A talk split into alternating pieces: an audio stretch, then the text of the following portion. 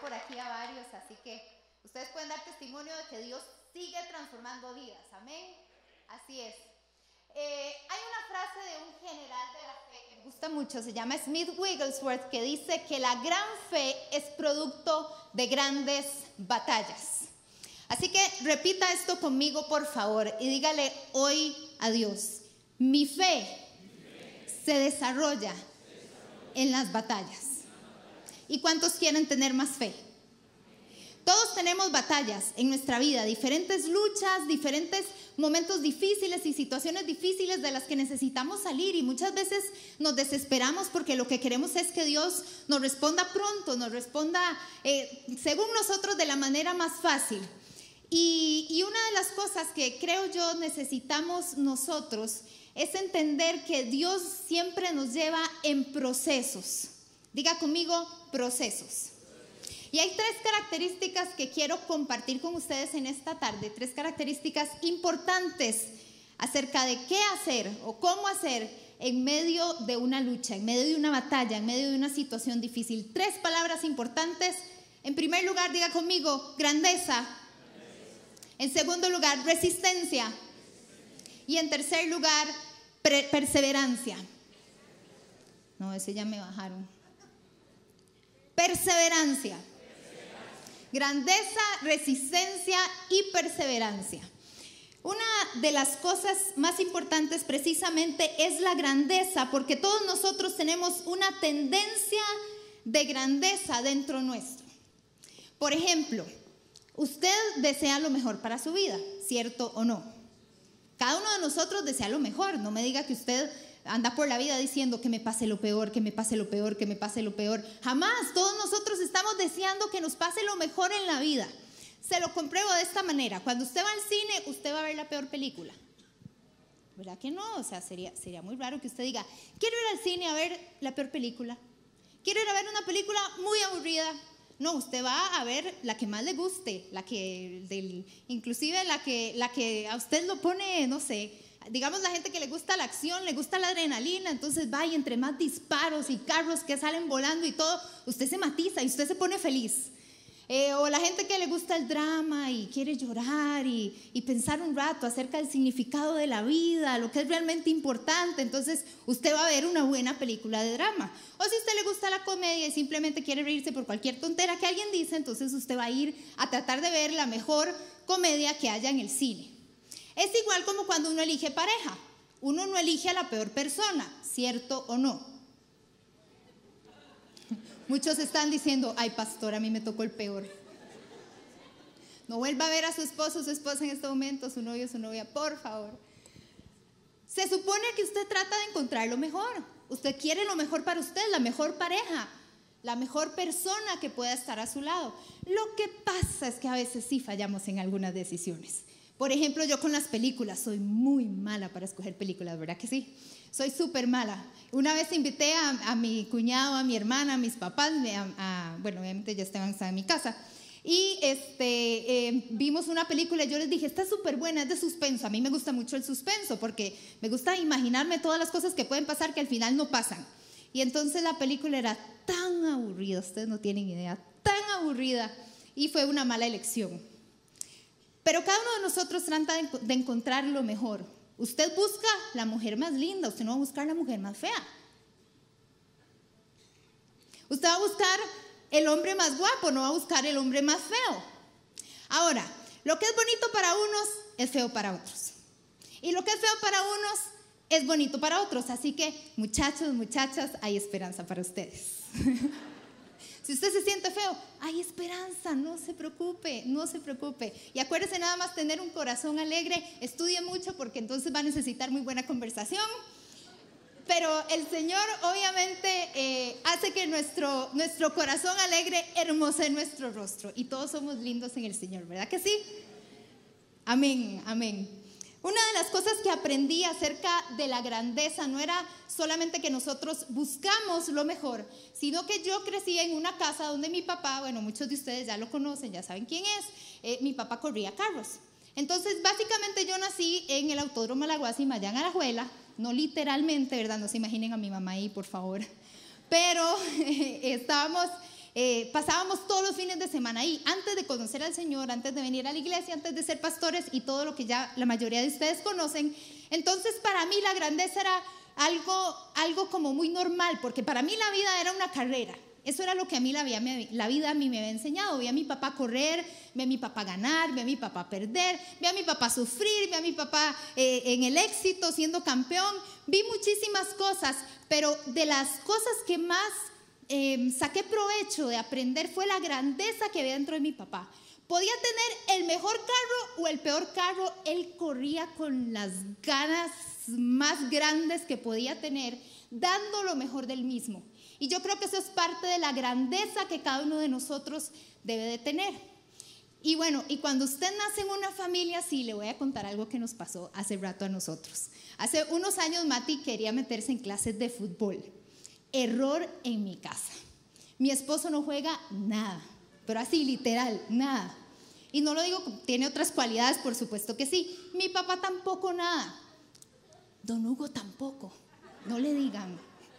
Pero en realidad no hay ningún futbolero en mi casa. Y Mati, como sus amigos andaban en clases de fútbol, entonces él decía, yo quiero meterme en fútbol. ¿Cómo le voy a decir al chiquito que no? Claro, pruebe, vamos a ver cómo le va. Y él súper bien, jugaba ahí con los chiquillos, bueno, no súper bien, vamos a ver. Bien, jugaba con los demás niños y recuerdo que lo pusieron de defensa y fuimos a su segundo partido que era en otra escuela.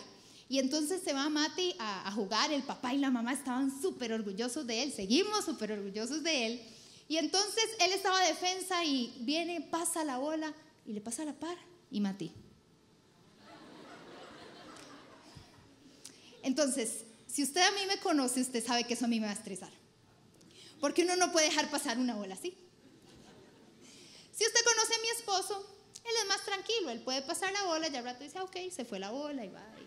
¿verdad? Los dos tenemos personalidades muy distintas. Yo me estreso si la bola pasa al frente mío y no hago nada. Entonces, recuerdo que, bueno, varias veces a Mati le pasaba la bola por la par y yo decía, santo Dios, Mati, eh, Mati, la bola, dele a la bola, devuélvala al otro lado, Mati. Yo de fútbol tampoco sé nada, soy pésima tica, pésima futbolera, pero bueno, trataba por lo menos de animar a mi hijo. Vamos, Mati, usted puede, vamos, Mati, estoy el otro. Ya al rato nos fuimos a la casa, los chicos se volvieron al, kinder y entonces eh, recuerdo que yo le dije a mi esposo, Teban, vamos a tener que hacer algo. Tenemos que aprender cómo jugar fútbol, yo no sé cómo, para enseñarle a Mati que tiene que darle a la bola. O sea, tiene que darle a la bola, si no, va a quedar mal y, pobrecito, ¿verdad? Y me dice Esteban con palabras súper sabias, gracias por eso. Me dice, Cris, Mati no es como vos. Mati es más como yo. ¿Ok? ¿Eso qué quiere decir? Déjalo. Él estaba feliz en el partido. Vos lo viste en el partido, él estaba feliz. Y para él estar ahí participando era lo mejor, no tenía que ganar. Entonces ahí entendí, claro, es que yo traigo el chip de mi papá, que el que queda en segundo lugar ya es el primer perdedor. Sí, gracias a Dios ese equipo ganó, Matías venía feliz con el trofeo, mi hijo es súper esforzado, es súper dedicado, jamás podría decir lo contrario, pero no es bueno para el fútbol, es bueno para las matemáticas, para la ciencia, es otra área. Pero parte de esa grandeza es lo que nosotros también debemos de tener en las áreas en las que el Señor nos ha llamado y según el propósito que Él tiene para nosotros. Eso cuando no conocíamos del Señor. Luego entendí que en realidad la grandeza tiene nombre y apellido. ¿Y sabe cuál es? Cristo Jesús. Él es la grandeza que radica, que está en nosotros. Y por lo tanto, Jesucristo, si habita en nosotros, quiere decir que hay poder en nosotros. ¿Y sabe usted qué significa poder? Poder es la capacidad para hacer lo imposible. Diga conmigo, poder. La capacidad para hacer lo imposible. Todos nosotros los cristianos una y otra vez escuchamos, crea, para Dios no hay nada imposible, para el que cree todo es posible. Y ya a veces se vuelven frases un tanto trilladas para nosotros, ¿cierto no? Y más los que tenemos tiempo de conocer al Señor, cuando alguien viene y dice, sí, para Dios todo es posible, para Dios no hay nada imposible, todos decimos, sí, amén, pero a veces no entendemos qué quiere decir eso. A veces no entendemos qué quiere decir esa grandeza, ese poder que hay dentro nuestro, así que yo me di la tarea de estudiarlo para ustedes y ver en qué partes específicas de la Biblia es que Jesús hablaba que para Él o que para Dios no había nada imposible y por lo tanto para nosotros también. El primero está en Mateo capítulo 19, versículo 26, que es cuando Jesús dice, para los hombres es imposible, pero para Dios todo es posible. Precisamente aquí estaba, está en un contexto, porque cada vez que usted lee la Biblia, por favor, estudie acerca del contexto, no solamente se quede con un versículo, sino eh, trate de estudiar el por qué Jesús lo dijo, en qué contexto lo dijo, a quiénes se lo dijo, cómo se lo dijo, y así usted va a entender mejor qué fue lo que Jesús quiso decir. Y gracias a Dios que venimos a la iglesia, porque eso es parte del poder aprender lo que dice la palabra de Dios y poder interpretar lo que eso dice. Así que aquí estaba Jesús hablando precisamente a sus discípulos porque había un joven rico un joven rico que se le acerca y precisamente le pregunta a Jesús que qué tenía que hacer para heredar la vida eterna. Entonces Jesús le dice, pues seguir los mandamientos de Dios. Así es fácil, Jesús no iba por allá, por allá. No, no, no, Jesús era muy directo y muy claro. Pues seguir los mandamientos de Dios. Y entonces él le dice, súper bien, yo eso lo he hecho siempre desde joven, desde pequeñito lo hago, siempre lo he guardado. Le dice Jesús, bueno, te falta una cosa. Joven rico, vaya y venda todo lo que usted tiene, se lo da a los pobres y me sigue. Y el joven rico, ¿sabe cómo se puso? Triste. Y dijo, chao Jesús, mejor me voy.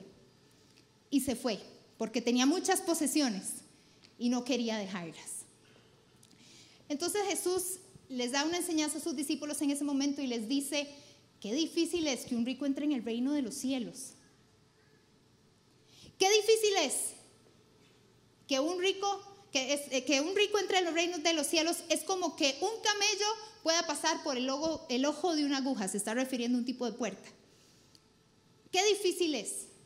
Entonces todos los discípulos se asustaron y dijeron, Jesús, pero entonces, ¿quién puede, puede heredar la vida eterna? Entonces, ¿quién puede ir al cielo? Estás diciendo que ese joven rico no puede que los ricos cuesta mucho que vayan al cielo, entonces, ¿quién podrá heredar la vida eterna?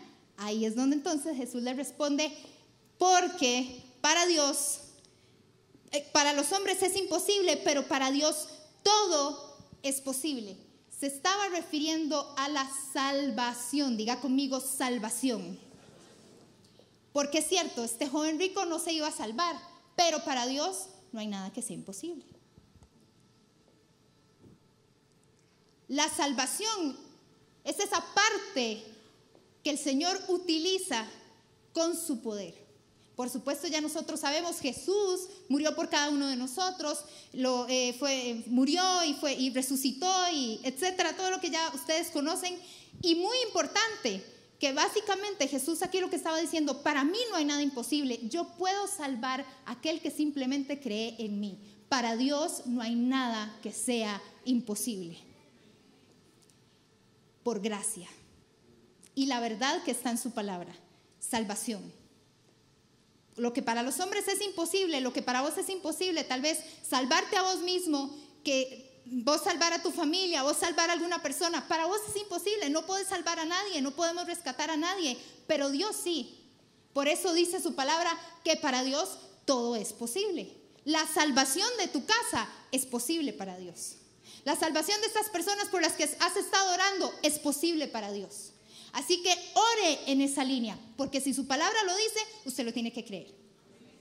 Señor, para ti no hay nada imposible y lo dice tu palabra. Ahora, paréntesis, no quiere decir que todos los ricos se van a ir al infierno, por favor, no me malinterprete. Abraham era rico, Salomón era rico, el rey David era rico, Job era rico. Entonces, no se trata específicamente de que entonces los pobres van al cielo y los ricos se quedan aquí, ese que se van al infierno, no. Eso no es lo que está diciendo el Señor. Estaba diciendo de la gente que no está dispuesta a dejarlo todo por Jesús. Pero gracias a Dios a Él por esa salvación. En Lucas 1.37 también dice, porque nada hay imposible para Dios. Y esta fue, esta fue la palabra de un ángel a María, la mamá de Jesús, donde le dijo que precisamente su prima Elizabeth iba a tener un hijo, el que ustedes ya conocen, Juan el Bautista. Porque nada hay imposible para Dios. Resulta que Elizabeth la llamaban estéril, una mujer que no podía tener hijos. Y Dios ahí estaba hablando y nos habla directo al corazón, a cada uno de nosotros, que Dios quiere dar vida. Y Dios me movía a orar por cada uno de ustedes, iglesia, de que hay áreas en nuestras vidas que parece que están estériles. Pero ¿sabe qué dice su palabra? Que para Dios no hay nada que sea imposible. Él puede traer vida a cualquier situación que estés pasando en esta tarde. A cualquier situación que estés pasando el día de hoy, Él puede traer vida. Porque para Dios no hay nada que sea imposible. Así que Él está hablando no solamente de salvación, está hablando también de vida, de que todo vuelva a dar fruto. Y la otra precisamente la habla con sus discípulos. Esa está en Mateo 17, 21 que dice, si tuvieran fe como un grano de mostaza, le dirías a ese monte, muévete. Si usted tiene ganas de cantar, puede hacerlo en este momento. Es que hay una gente que le gusta esa canción de si tuvieras fe. Yo no me la sé. Si tuvieran fe como un grano de mostaza, le dirías a ese monte, muévete y pásate de acá para allá. Y nada les será imposible. ¿Qué estaba pasando aquí? Vamos a ir de nuevo al contexto. Resulta que viene Jesús y ve una conmoción terrible. Ve a los escribas y a los fariseos peleándose con sus discípulos. Estaban discutiendo entre todos ellos, un papá por allá y un muchacho como revolcándose en el piso. Y empiezan, empieza seguro, imagino Jesús a pensar, ok, aquí se armó la gorda. ¿Qué, voy, ¿Qué vamos a hacer? Me voy a acercar a ver qué es lo que está pasando, porque mis discípulos están peleando con los escribas y fariseos. Eso me toca a mí, yo, yo les puedo decir. Y entonces se le acerca el papá de este muchacho que se está revolcando en el piso y le dice, Señor, ten compasión de mí. Mi hijo está siendo atormentado por un demonio. Necesito, por favor, que él pueda ser libre. Lo tira en el fuego, lo tira en el agua, lo quiere matar. Necesito que mi hijo sea libre. Y ahí es donde Jesús entonces le dice, eh, puedes creer, para el que cree todo le es posible. Y entonces eh, este, este papá le dice, creo, ayúdame en mi incredulidad. Ayúdame en mi incredulidad. Creo. Es curioso, Esteban tiene una enseñanza de eso buenísima. Creo, ayúdame en mi incredulidad. Y entonces Jesús trae, le traen al, al muchacho, Jesús lo libera y ahí sí, para el que cree, todo le es posible. Los discípulos y todo el altercado que había ahí alrededor, usted se puede imaginar, usted es discípulo de Jesús, Usted ha ido a servir encuentros, usted ha estado aquí, usted ha ministrado gente. ¿Sabe cuál era el altercado? Que los discípulos no habían podido sacar al demonio. Entonces los escribas y fariseos le estaban haciendo, no que muy discípulos de Jesús, no que muy usados por Dios. Y se estaban burlando de ellos. Y los discípulos seguro diciendo, de aquí ya yo no sé, ya yo le eché todos los demonios que a mí se me ocurrieron, ya yo no sé qué más hacer. Y tenía que aparecer Jesús. ¿Y sabe qué le respondió Jesús allá a los discípulos? Que a mí me llama mucho la atención porque son palabras bastante, bastante fuertes. Cuando los discípulos le dicen, de sí, la verdad sí, no pudimos sacárselo Jesús. Nos faltó esa clase del CDM, de monología. Generación incrédula y perversa, les dice Jesús. Generación incrédula y perversa, ¿hasta cuándo los voy a tener que aguantar? ¿Usted se imagina que Jesús le diga eso? A uno todo el tiempo le han dicho que Jesús es amor y que Jesús es gracia y que Él viene y te abraza y demás, pero no, a veces Jesús nos confronta y nos confronta muy fuerte porque ¿sabe qué, iglesia? Somos muy tercos. El ser humano es muy terco. Queremos hacer todo lo que a nosotros nos place, lo que nosotros creemos que es nuestra voluntad y no precisamente la voluntad de Dios. Generación incrédula y perversa. En otras palabras, generación desconfiada y desviada. Eso era lo que le estaba diciendo a sus discípulos. Pero si puedes creer, al que cree, todo le es posible.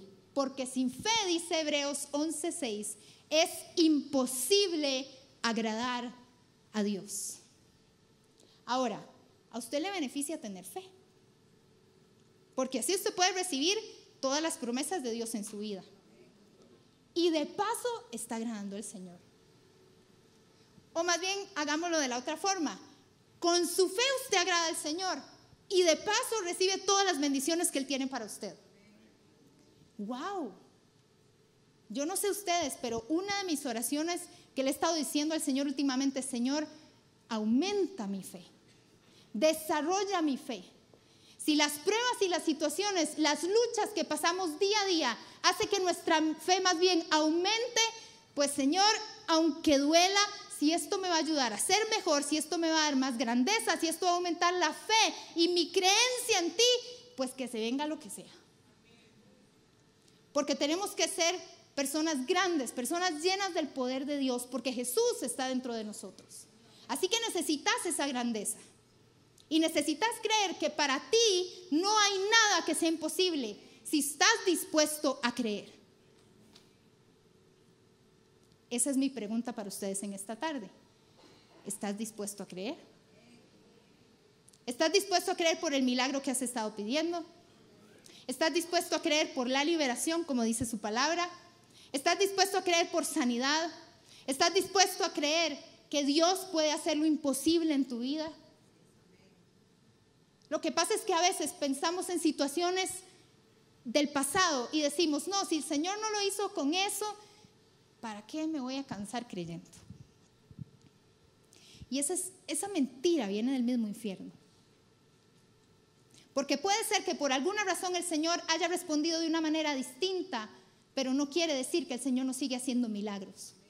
No quiere decir que el Señor no quiera seguir haciendo cosas en tu vida para que alcances lo que Dios te ha llamado a alcanzar. No quiere decir que Él no es un Dios que sigue respondiendo y haciendo las cosas que nosotros estamos esperando que se den. Porque vos sos un soñador. Y Dios te ha hecho un soñador específicamente para eso.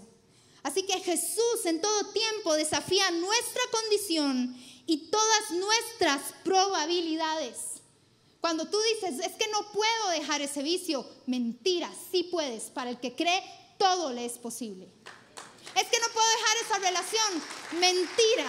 Para el que cree, todo le es posible es que no puedo hacer esto, no puedo hacer el otro, no puedo terminar una carrera, no puedo cancelar una deuda. Y te quedas estancado sin moverte, sin ir hacia donde Dios te está pidiendo que vayas. Y son mentiras que el enemigo quiere traer. Es una mentira que te has creído.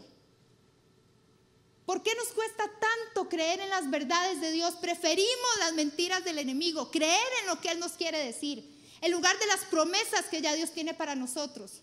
Y seguir empecinado en que Dios sí lo va a hacer y que Dios lo puede hacer. Porque el hombre no puede, la mujer no puede, pero Dios sí. Y Él está conmigo. En segundo lugar, la resistencia. La resistencia demuestra lo fuerte que sos cuando la vida te golpea. Porque cierto no, hermanos, a veces la vida golpea duro. ¿Cierto no? Hay momentos donde la vida golpea duro, pero el que vos resistás demuestra lo fuerte que sos.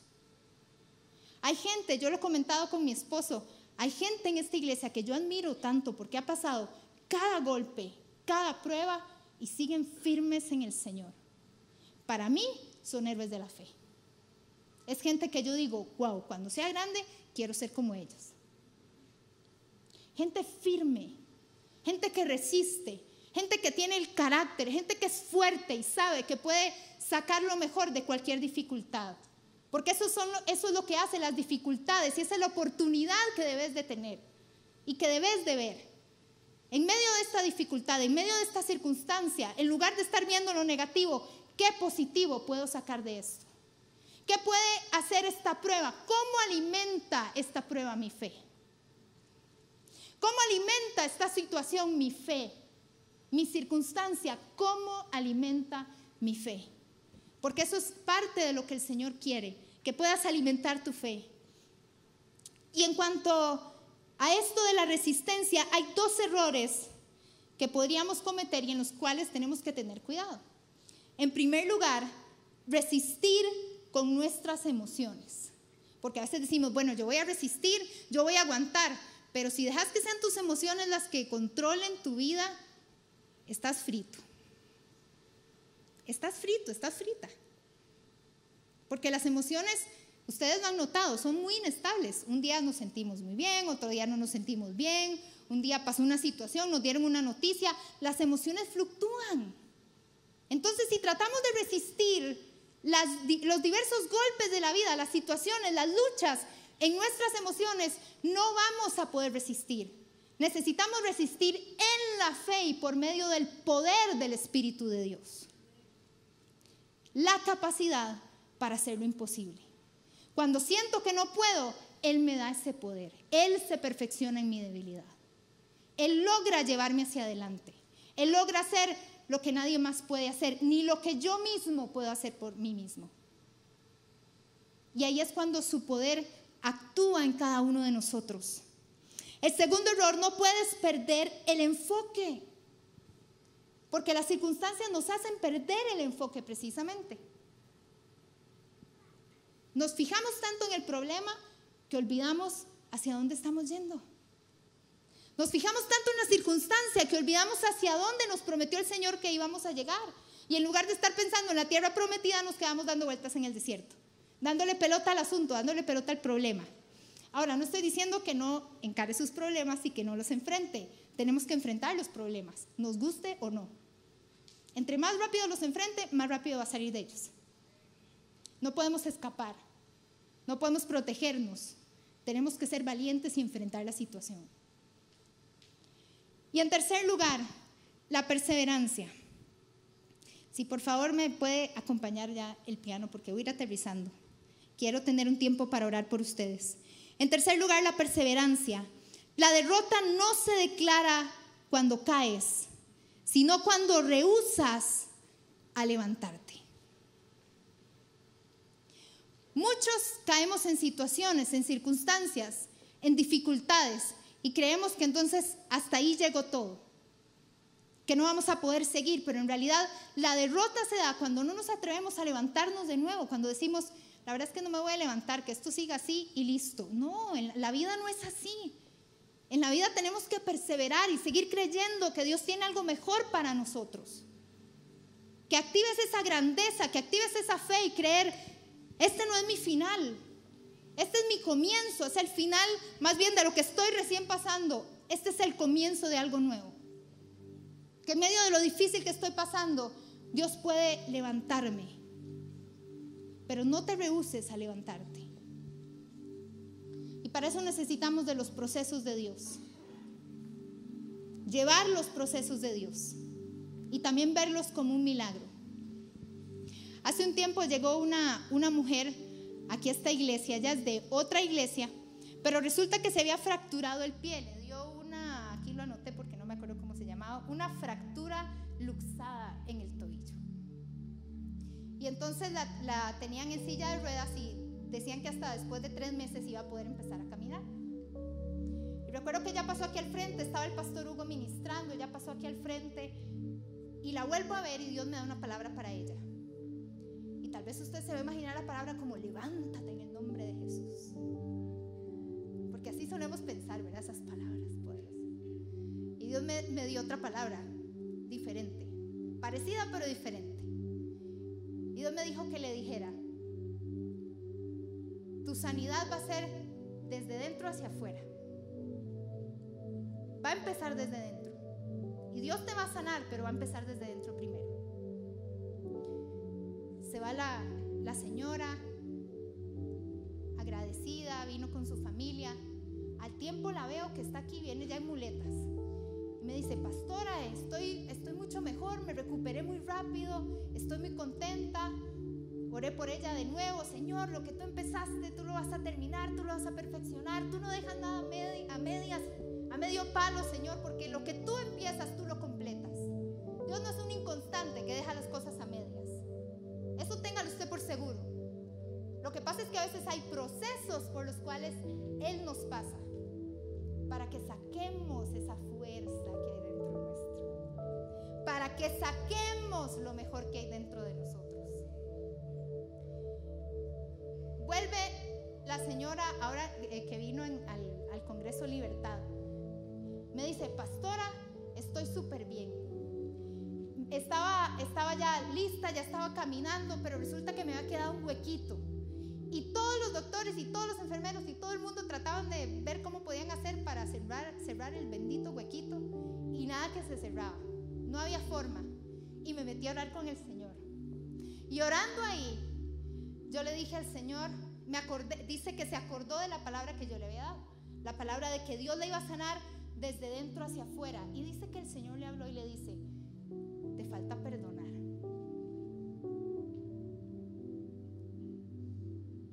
le faltaba perdonar a alguien de la otra iglesia donde ella ya había vuelto. Y ese mismo día oró, lo perdonó y me dice, pastora, en un par de días, el hueco que nadie había podido cerrar, que la ciencia no había podido cerrar, el Señor lo cerró estoy como nueva. Doña Yenori, si te puedes poner de pie, por favor.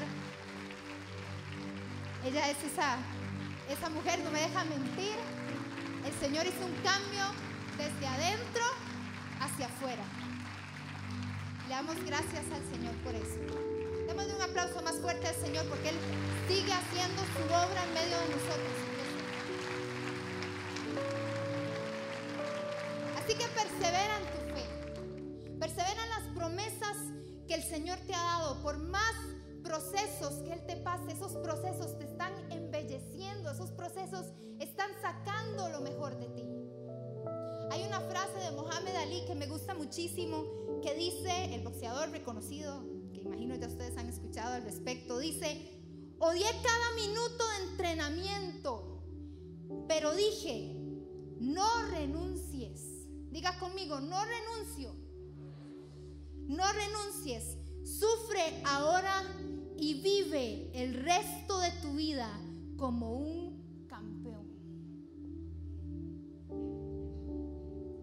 ¿Por qué vas a renunciar?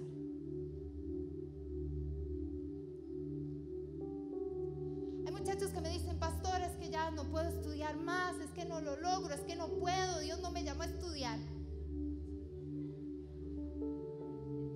Pastor, es que con mi matrimonio ya no puedo, es muy difícil. Y ni siquiera se sientan a hablar, no se sientan con alguien para que les ayude. Renuncian al primer momento. Oportunidad de estudiar, sus papás les pagan una carrera, no lo aprovechan. Tienen un trabajo, una oportunidad y en lugar de dar lo mejor de sí mismos en su trabajo, lo echan a perder. Porque renuncian. Y yo entiendo lo que es eso. No es que nunca he renunciado en mi vida. He renunciado a un montón de cosas. Malas decisiones. De las que luego me arrepiento. Y gracias a Dios se levanta uno de nuevo. Con el poder de Dios. Diciendo, va de nuevo. Y esta vez no voy a renunciar. Porque el Señor no nos ha hecho iglesia para renunciar. El Señor nos hizo para perseverar en el propósito que Él tiene.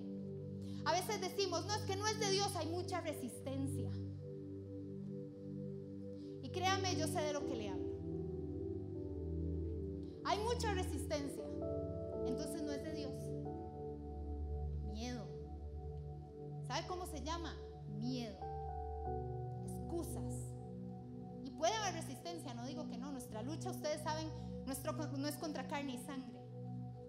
Es contra seres espirituales de maldad. Pero aún a eso, usted tiene un Dios todopoderoso que está de su lado y que no va a dejar que usted pelee solo. No va a dejar que usted pelee sola, sino que más bien Él, que sabe cómo es la victoria, que Él es el campeón de campeones, porque murió y resucitó y tiene todo el poder del cielo, puede vencer junto con usted.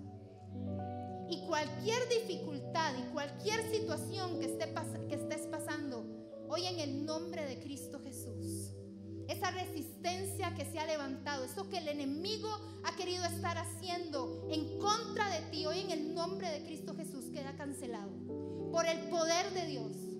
Y yo declaro que Dios empieza a levantarte para que puedas alcanzar lo que Dios te ha llamado a alcanzar. Para que puedas ver el cumplimiento del propósito de Dios en tu vida. Porque es cierto, a veces hay cosas difíciles, hay golpes que uno no entiende, hay situaciones que uno no sabe cómo se puede salir de ahí. Pero Dios quiere levantarte en esta tarde y que sepas que Él está contigo y que sí sos un campeón. Y que sí podés. Y que no tenés que renunciar.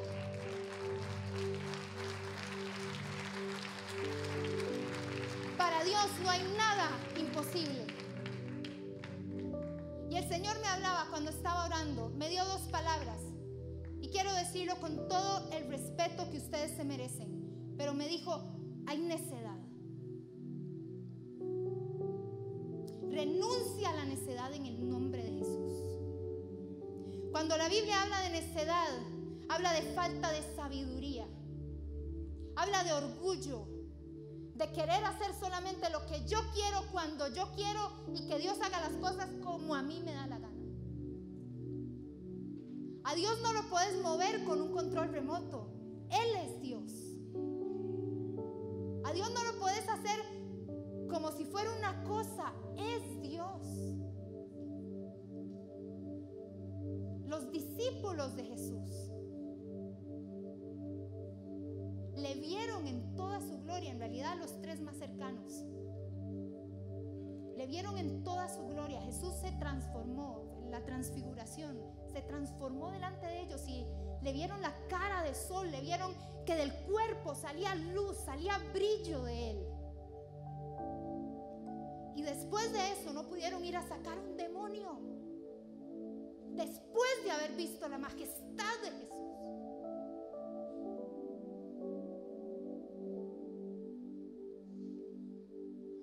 ¿Cómo es que seguís permitiendo las cosas del enemigo en tu vida?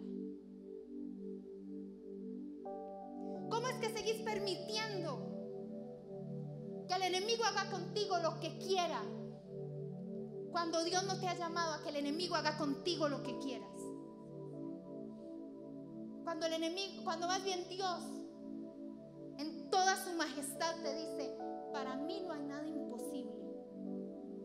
Y aunque el enemigo te haya querido meter mentiras, para mí no hay nada imposible si tan solo me vieras en todo mi esplendor, te dice Jesús, si tan solo me vieras en toda majestad y en quién soy yo y el poder que el Padre me ha dado, te darías cuenta que para ti tampoco hay nada imposible. Vos no sos de este mundo. Vos no sos de este mundo. Así que no te regís por lo que este mundo cree. Te regís por lo que dice su palabra.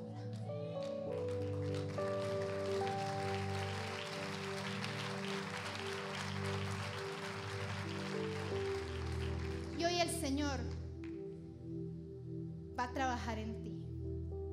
Hay áreas en tu vida que estaban muertas, el Señor las va a volver a traer vida en ellas, las va a resucitar. Hay áreas en tu vida que no habías visto ese fruto, que es como dar golpes al aire, no sabes ni por dónde ir. Hoy el Señor va a empezar a traer ese fruto.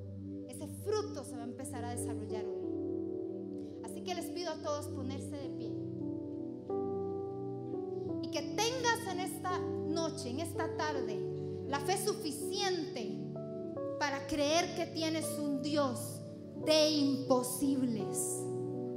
Para saber que tienes un Dios de posibilidades, que desafía las probabilidades, que desafía las leyes de este mundo, para que sean las leyes del reino de Dios que se establezcan en tu vida en el nombre de Cristo Jesús. No creer más a las mentiras que el enemigo te quiere meter creer en su palabra, creer en su palabra. Todos sus ojos, por favor. Espíritu Santo, sé que tú quieres obrar en cada vida esta noche, Señor. Sé que tú quieres traer nueva vida, Señor, romper, traer rompimiento, Señor, a tantas personas que siguen con los mismos patrones, que siguen guindados como de excusas, Señor. Se guindan de excusas y tú les estás diciendo, suéltate, yo te atajo, pero tú sigues guindado de las excusas y no estás llegando hacia donde Dios quiere que llegues, hacia ese cumplimiento de lo que Él ya te prometió, de lo que Él ya te habló. Tal vez hay necedad. Renuncia hoy a esa necedad. Ahí donde estás. Pedile perdón a Dios si ha habido necedad en tu corazón, porque el Señor me hablaba, la necedad te está deteriorando. La necedad está deteriorando áreas en tu vida, en tu mente, en tu corazón. Tal vez está deteriorando la relación con tus hijos o, deteriorando la relación con las personas a tu alrededor. Hay necedad y hoy en el nombre de Jesús renuncia a esa necedad. Obstinación que no viene del cielo, sino que viene del mismo infierno. Hoy en el nombre de Jesús echamos fuera toda necedad, todo orgullo en el nombre de Cristo Jesús. Es echado fuera de cada una de las personas que están en este lugar. Señor, hoy nos sometemos a ti, hoy creemos en ti. Hoy venimos a tus pies, entendiendo que cuando venimos a tus pies, Señor, estamos sometiendo nuestra voluntad a tu voluntad y tu voluntad es perfecta, Señor. Hoy tú vas a hacer imposibles. Yo no puedo. El ser humano no puede.